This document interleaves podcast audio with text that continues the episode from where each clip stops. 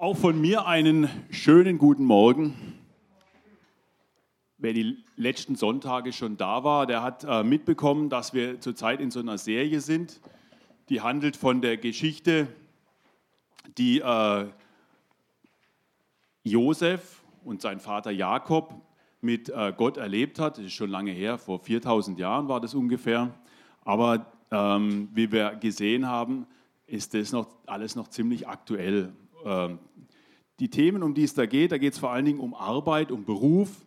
Ähm, und zwar äh, um die Karriere vom Josef ging es die letzten Male und heute soll es auch noch ein bisschen um den Vater von Josef, um den Jakob gehen. Als ich ein kleiner Junge war, da bin ich oft gefragt worden von den Erwachsenen, was willst du mal werden? Seid ihr das auch mal gefragt worden, so von, von euren Eltern oder Verwandten, Bekannten?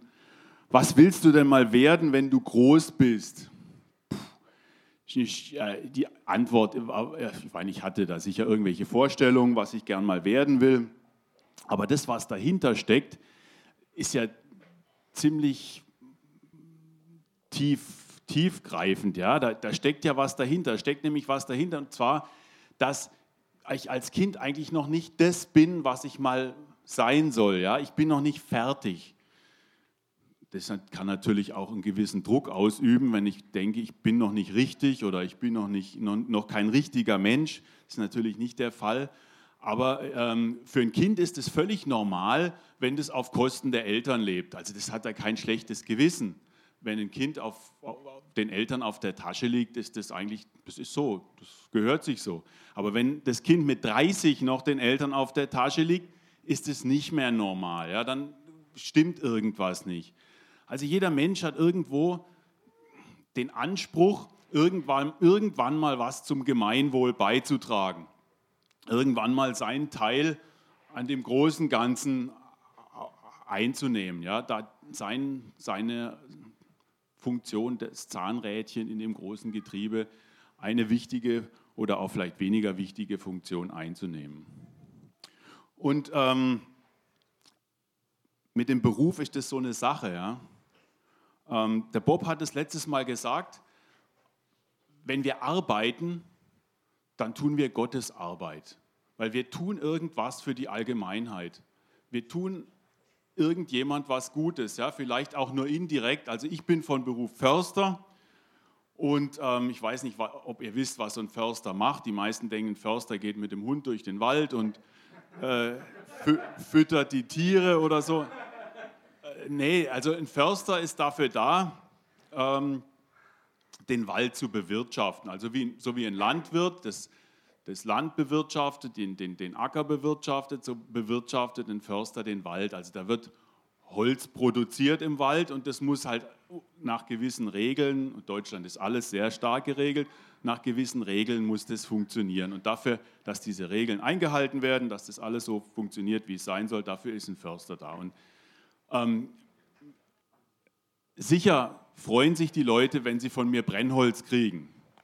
Die brauchen das, damit sie im Winter nicht frieren müssen. Die zahlen dann natürlich was dafür. Die kriegen das nicht umsonst, weil der Wald gehört ja auch nicht mir. Der gehört der Stadt Tottnau. Ich arbeite quasi für die Stadt Tottnau und bewirtschafte da den Wald. Aber die sagen natürlich nicht, oh, Gott war jetzt aber gnädig zu mir. Jetzt habe ich wirklich ganz tolles Brennholz gekriegt. Die denken ja, der Herr Stamm, der war jetzt freundlich zu mir. Der hat geguckt, dass ich Brennholz kriege, was nicht nicht zu stark ist, nicht zu viele Äste hat, dass ich mich beim Spalten nicht so anstrengen muss. Aber die denken da primär natürlich nicht an Gott. Ja. Ich meine, ist wahrscheinlich bei euch auch so, wenn ihr irgendeine Arbeit habt, die Leute denken, loben wahrscheinlich nicht ständig Gott, wenn ihr irgendwas für sie tut. Mit dem Beruf ist das so eine Sache, weil so ein Beruf, den machen wir acht Stunden am Tag in der Regel, wenn wir voll beschäftigt sind und der füllt uns schon ziemlich aus. Und so ein, so ein Beruf ist auch Identität. Ja. Wenn, mal jemand fragt, ähm, dann, äh, was er arbeitet, dann fragt man ja, was bist du? Ja? Und dann sagt er halt, ich bin Rechtsanwalt oder ich bin Architekt oder ich bin Zimmermann, Schreiner, egal was. Aber dieses Ich bin heißt ja nicht, dass er, dass das sein, seine Identität ist, sondern dass er davon lebt, dass, er, dass, er, dass das seine Arbeit ist. Nur dieses Ich bin, ich bin äh, Förster, kann natürlich auch so sein, dass ich da meinen Selbstwert dran festmache, ja, dass ich, ich jetzt, ja, dass, dass ich das brauche, ja, dass die Leute mich toll finden, dass die Leute ähm, mich brauchen. Und ähm, so soll es eigentlich nicht sein, ja. Und das, ähm, jetzt kommen wir zu der Geschichte von dem Josef. Der Josef hatte ja echt die, die steilste Karriere, die man sich vorstellen kann. Also so nach American Dream, vom Schuhputzer zum Multimillionär. So kann man sich das vorstellen. Also er war Sklave und äh, kam dann sogar noch ins Gefängnis und schließlich war er dann die rechte Hand vom Pharao. Pharao, der König von Ägypten. Und als rechte Hand vom Pharao hat er sich darum gekümmert, dass dieses ganze Reich verwaltet wurde, dass diese siebenjährige Hungersnot vom, von, vom ägyptischen Volk abgewendet wurde und er hat da unglaublich viel Gutes für, für das äh, ägyptische Reich getan. Und alle, die mit diesem Josef zu tun hatten, die haben gesehen, oh, der Mann ist von Gott gesegnet. Ja? Das hat man richtig gespürt. Das kommt nicht von dem, sondern das kommt, der, der, der hat irgendwas, ja, dem gelingt einfach alles, ja, das ist un unglaublich. Und die Leute haben gedacht, also diesen Josef, den müssen wir einfach haben, ja, der ist, wenn wir den haben, dann haben wir den Segen Gottes sozusagen. Dann haben wir die Garantie, dass Gott uns was Gutes tut. Und ich meine, ich wünsche mir das natürlich, dass das bei meinem Beruf auch so ist, ja, dass, aber es ist natürlich nicht wirklich so. Also ich habe jetzt nicht so, so wahnsinnig viel Erfolg wie jetzt Josef bin jetzt auch nicht die rechte Hand von der, vom Bundeskanzler oder so. Äh, will ich vielleicht auch gar nicht unbedingt sein. nee, äh, Spaß beiseite. Ähm, Kommt es da wirklich drauf an? Kommt es da wirklich drauf an, dass man so viel Erfolg hat wie Josef? Ja? Ist klar, das wünscht sich natürlich jeder irgendwo. Erfolg ist sehr wichtig im Leben und ohne Erfolg ist es einfach schlecht. Aber ähm, wo kommt es eigentlich wirklich drauf an? Und äh, nachdem der Josef so auf dem, auf dem Gipfel seines Erfolgs war, der Pharao ihm sein komplettes Reich überlassen hatte zur Verwaltung, er das volle Vertrauen vom Pharao genossen hat, hat, er, hat der Pharao dann zu ihm gesagt, du mach doch folgendes, dein Vater, deine Brüder sollen doch auch nach Ägypten kommen. Die kriegen hier Land, die können hier leben, ich sorge dafür, dass es denen gut geht. Und dann äh, weil ja Hungersnot, immer noch Hungersnot herrschte da in der ganzen Gegend, kam dann der Vater von Josef und seine Brüder, die kamen auch alle nach Ägypten. Und ähm, ich möchte jetzt mal die erste Folie an die Wand. Danke, äh, Anton. Da wird jetzt beschrieben, wie der Vater von Josef zum Pharao kommt. Da steht dann, dann brachte Josef auch seinen Vater Jakob hinein und stellte ihn dem Pharao vor. Und Jakob segnete den Pharao. Dieser fragte ihn, wie hoch ist eigentlich die Zahl deiner Lebensjahre? 130 Jahre lebe ich als Fremder auf dieser Erde, erwiderte Jakob. Die Zeit meines Lebens war kurz und mühselig und reicht nicht an die Lebensjahre meiner Väter heran, die auch ohne Heimat umherzogen. Mit einem Segenswunsch verabschiedete sich Jakob vom Pharao. Boah. Also ich weiß nicht, wie Josef sich da gefühlt hat. Er, der zweite Mann im Reich, Erfolg in allem, glänzende Karriere. Und dann kommt der Vater und stellt sich da so als, als Landstreicher vor. Ja. Die auch, also so wie die Väter, ist auch er ohne Heimat umhergezogen. Ja. Also 130 Jahre trotzdem aber nichts erreicht. Ja, ich meine, das ist schon, irgendwie kommt es, ja, also ich finde, find, es kommt nicht so, nicht so überzeugend rüber. Aber was steckt denn dahinter? Also ich meine, der Jakob war nicht wirklich erfolglos. Ja, der hatte in den 130 Jahren sehr viel erlebt. Ja, der war ähm, ähm, Stammvater eines, eines Riesenclans. Ja, der war äh, Patriarch. Der hatte unglaublich viele, äh, viel Besitz. Der war wirklich reich, richtig reich. Davon sagt er da nichts. Ich meine, wäre vielleicht weiß nicht, würden wir vielleicht machen, so jetzt, wenn der, der große König ist, wir würden natürlich auch gucken, dass wir nicht ganz so, dass der Unterschied nicht ganz so groß ist. Wir würden natürlich auch gucken, dass wir uns ein bisschen besser hinstellen, vielleicht sogar als wir sind. Nicht so äh, Jakob, ja. Der Mann ähm, hatte was gelernt in seinem Leben. Ja. Er hatte gelernt, dass all das, all dieser Besitz, all die Anerkennung und all der ganze Familienclan, den er hatte. Die Kinder hatten schon Enkel und die, hatten, äh, die Kinder hatten schon wieder Kinder und die äh, äh Kinder, die Enkel hatten auch schon wieder Kinder. Also der hatte schon eine sehr, sehr große Familie und die ganzen Angestellten, die er dann noch hatte. Ähm, aber Josef hat auch viel mitgemacht in, in seinem Leben. Äh, der Jakob, Jakob, der Vater von Josef, hatte sehr viel mitgemacht in seinem Leben. Ja, der war, musste von daheim fliehen äh, ist zu seinem Onkel geflohen, weil sein Bruder ihm ans Leben wollte. Er hat sein ganzes Leben versucht, andere übers Ohr zu hauen, wurde dann von seinem Onkel 20 Jahre lang betrogen. Die Frau, die er eigentlich liebte, die ist ziemlich kurz darauf gestorben. Den Sohn, den er, den er am meisten liebte, den Josef, der wurde in äh, die Sklaverei verkauft von seinen eigenen Brüdern, von seinen eigenen Brüdern, von den Söhnen von Jakob. Also er hat da schon einiges mitgemacht in seinem Leben und so am Ende seines Lebens, wenn er so zurückschaut, was alles so war, sagt er, es war kurz und mühselig. 130 Jahre, trotzdem kurz und mühselig. Aber ähm, da steht noch mehr. Da steht, Jakob segnete den Pharao. Ja da muss man einfach dazu wissen, der Pharao war nicht irgendein König, sondern der Pharao wurde als Gott verehrt. Ja, der war gottgleich, ähm, so wie der, der, der, Inka. Also es gab, aber früher gab es das, gab's das öfters und die Cäsaren, also die römischen Kaiser, wurden ja auch als Götter verehrt. Ähm, er segnete den Pharao, steht da. Also ich, ich finde, äh, manchmal ist es schwierig für Leute, die sich nicht so auskennen in der christlichen Fachsprache äh, mit diesen Wörtern wie zum Beispiel segnen. Wer, wer weiß, was segnen ist? Ja? Wer kann sich da was drunter vorstellen? Die, auch die meisten Christen wissen nicht genau, was, was segnen heißt. Das ist so ein typisch christlicher Fachausdruck. Und ich möchte euch das mal ein bisschen veranschaulichen. Ich habe dann Eimer mitgebracht.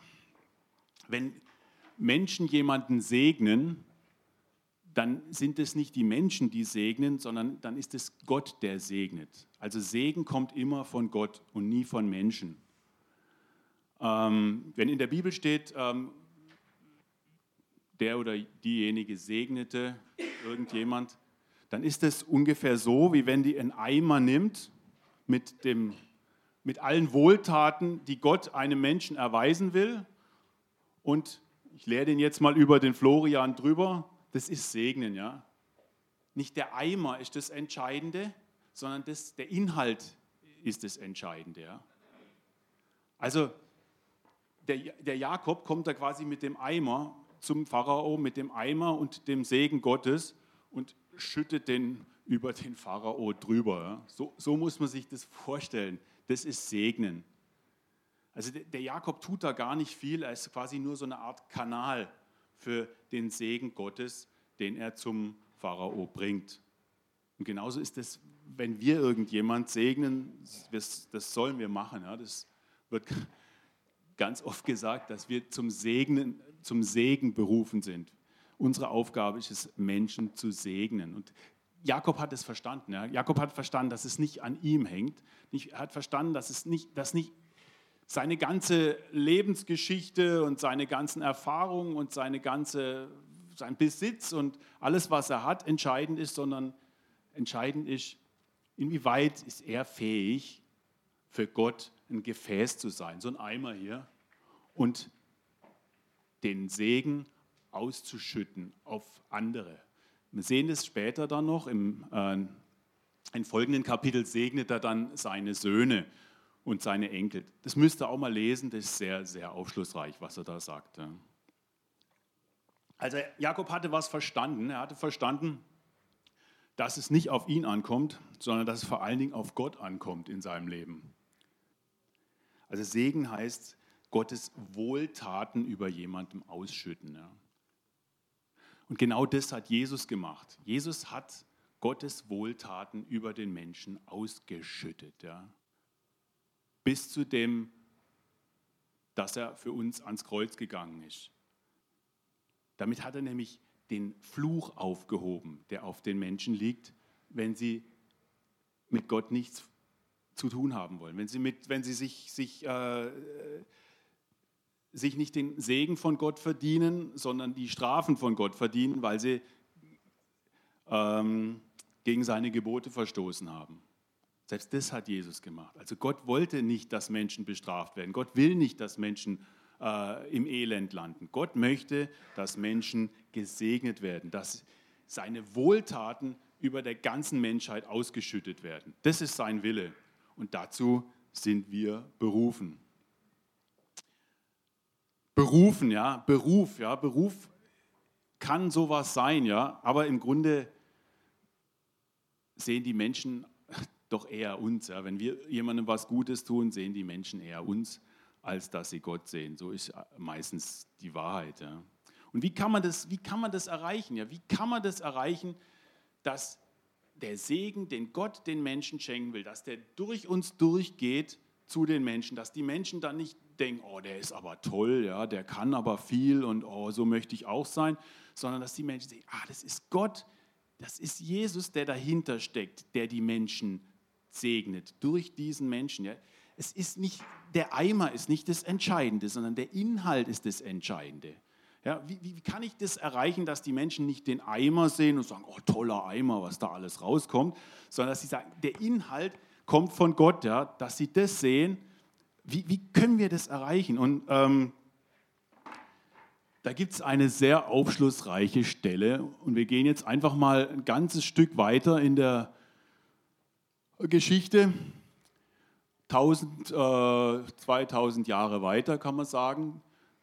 Jesus war unterwegs und eingeladen bei einem Pharisäer. Also Pharisäer ist ein Schriftgelehrter, also es waren sehr angesehene Leute damals in äh, Israel.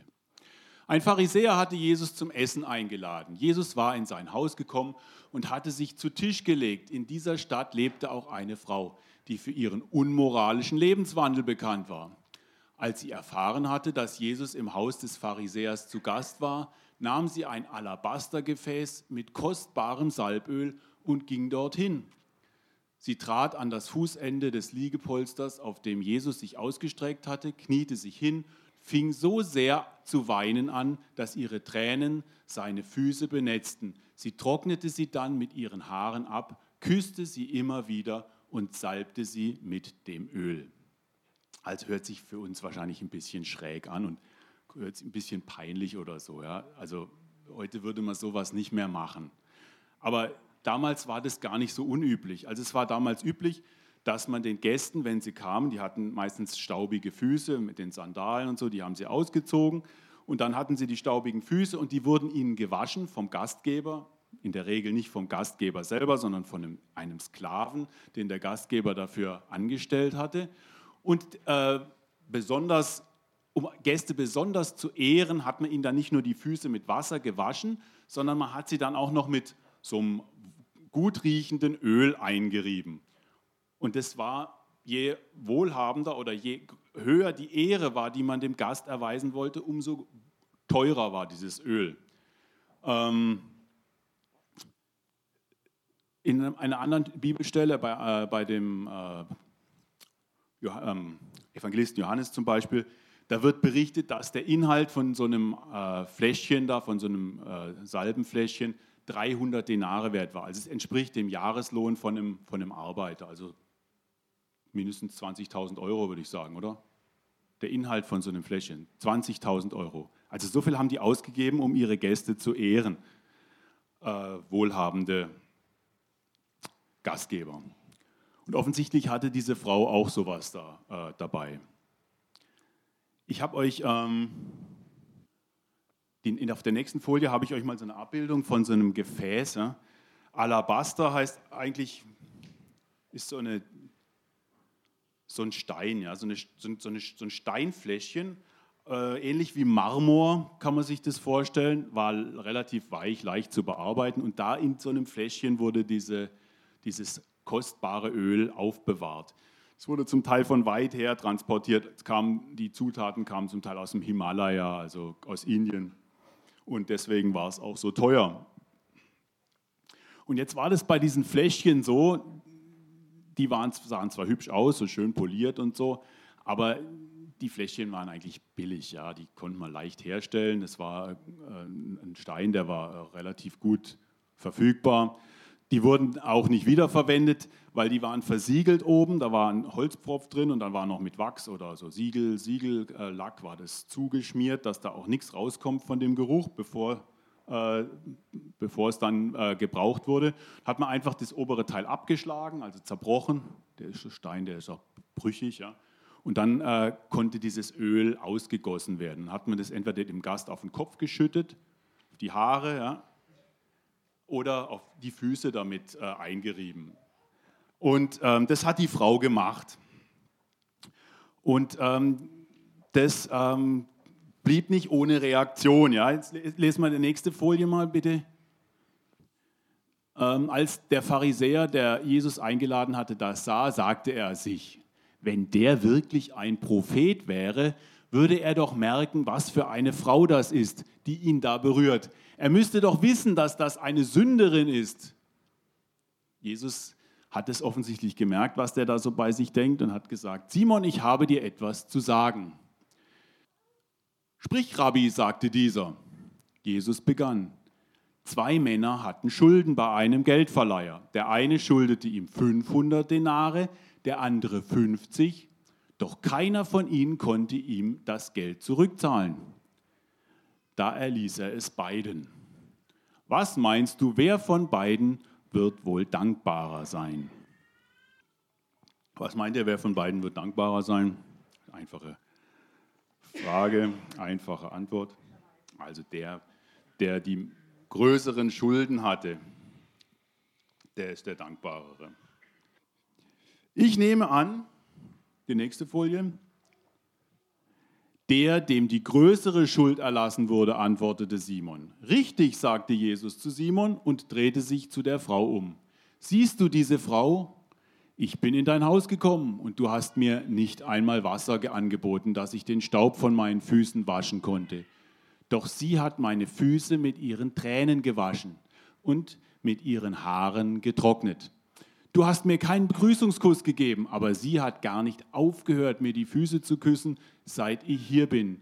Du hast mir den Kopf nicht mit Öl gesalbt, aber sie hat sogar meine Füße mit kostbarem Salböl bestrichen. Ich kann dir sagen, woher das kommt. Ihre vielen Sünden sind ihr schon vergeben worden, darum hat sie mir viel Liebe erwiesen. Wem wenig vergeben wird, der zeigt auch wenig Liebe.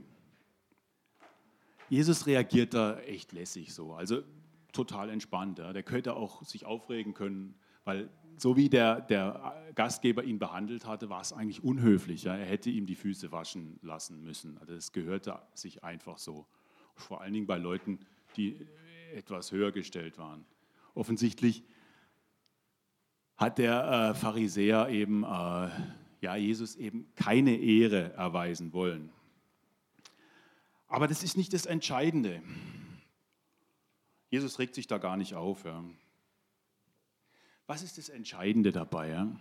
Was ist das Entscheidende? Dieses Alabastergefäß, also dieses, dieses, dieses Steingefäß, das muss zerbrochen werden, damit das Öl raus kann. Das ist ein ganz wichtiger Punkt. Im Gegensatz zu diesen Pharisäern war die Frau zerbrochen. Die hatte, die, die war, dieses Gefäß war im Grunde ein Sinnbild für den Zustand von dieser Frau. Die Frau war zerbrochen. Die Frau hatte nichts mehr zu, vorzuweisen. Ja. Die hatte kein Ansehen. Aber Jesus sagt da was ganz Wichtiges, weil diese Frau zerbrochen war, weil sie wusste, dass sie in der Schuld von Gott steht, dass sie diese Schuld niemals hätte zurückbezahlen können, weil sie so groß war. Deswegen war ihre Liebe groß. Ihre Liebe zu Jesus war riesengroß, weil sie wusste, dass dass sie diese Gnade erlebt hat, dass ihr vergeben wurde, dass sie von Gott gesegnet wurde, ja, dass Gott trotz allem, obwohl sie es eigentlich nicht verdient hatte, hat Gott sie mit Segen überschüttet. Ja. Deswegen war sie so dankbar.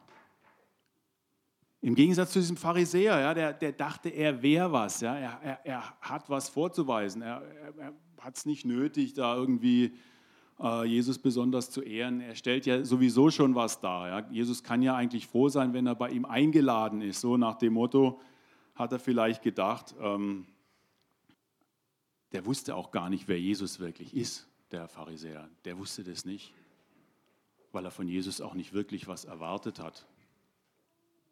Aber die Frau, die wusste, wer Jesus ist, weil sie von ihm schon alles bekommen hatte. Und deswegen war sie so dankbar. Das ist dieses Geheimnis, ja, das ist das Geheimnis, was dahinter steckt. Ob die Menschen uns sehen oder ob die Menschen, ob die Menschen den Eimer sehen oder ob die Menschen den Inhalt sehen, hängt davon ab, wie unser Herz aussieht. Ist das Herz zerbrochen, so wie bei dieser Frau? kann der Inhalt rauskommen, ja? kann, kann, kann Jesus rauskommen, ja? kann Jesus dadurch, ja? durch unser hartes Herz kommt Jesus nur durch, wenn das vorher zerbrochen wurde. Und ähm, Jesus sagt hier, es kommt nicht auf die Größe der Schuld an, die vergeben wurde. Vielleicht seid ihr schon lange Christen oder vielleicht ähm, habt ihr noch nie wirklich irgendwas Schlimmes angestellt in eurem Leben. Da kommt es überhaupt nicht drauf an.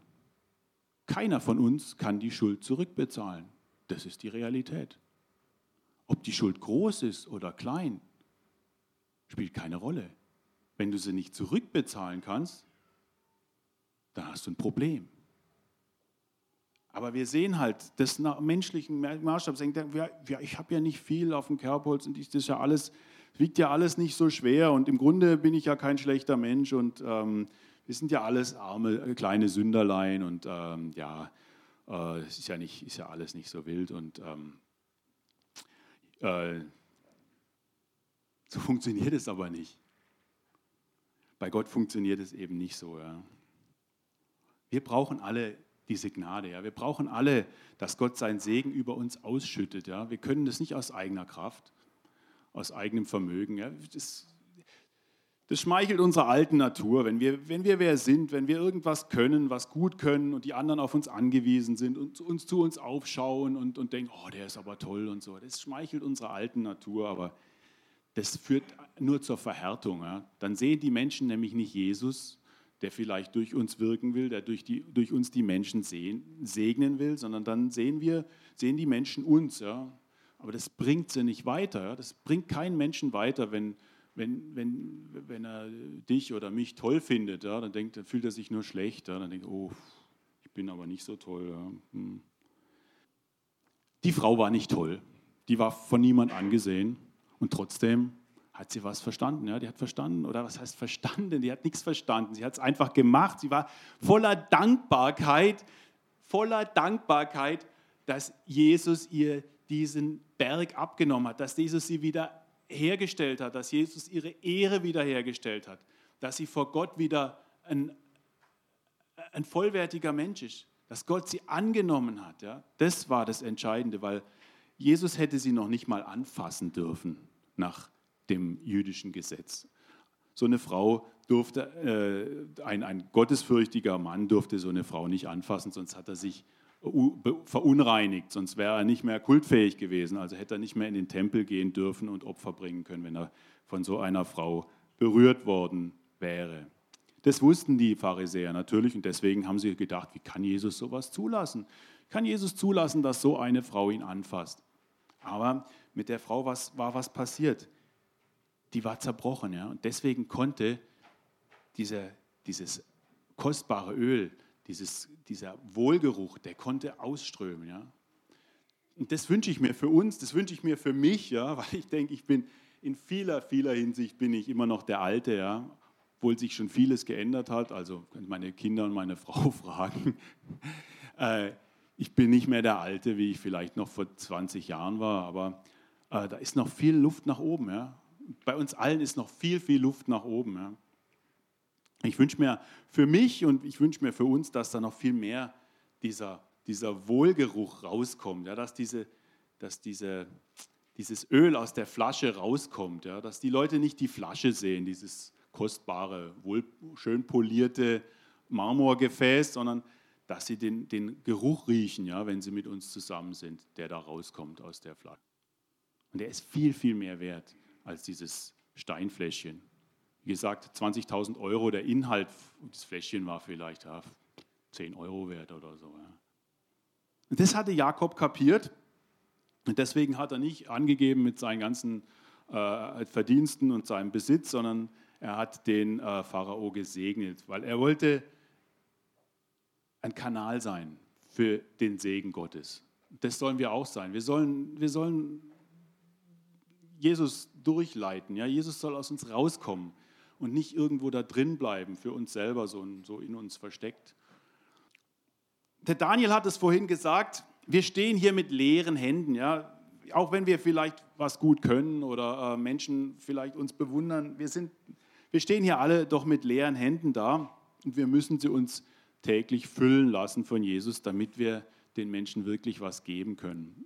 Und darum möchte ich jetzt bitten, ich möchte einfach darum bitten, dass, dass Gott uns diese Hände füllt. Herr Jesus, du siehst, wie, wie viel Altes, wie viel äh, von unserer alten Natur, von unserem Ehrgeiz und von unserer äh, Selbstgefälligkeit und von unserem Stolz noch da ist. Herr Jesus, zerbrich du das. Komm du da raus, komm du da durch. Du hast die Möglichkeiten, Herr. Schenk du uns Dankbarkeit für das, was du uns schon alles an Wohltaten erwiesen hast, für, für das, was du uns schon alles vergeben hast, für, für den Misch, den wir gebaut haben. Herr, danke Jesus, dass du das machst, dass du uns immer wieder vor Augen führst, dass, dass wir ganz von dir abhängig sind und dass wir uns unsere Hände füllen lassen, äh, füllen lassen müssen, Herr, jeden Tag neu. Amen.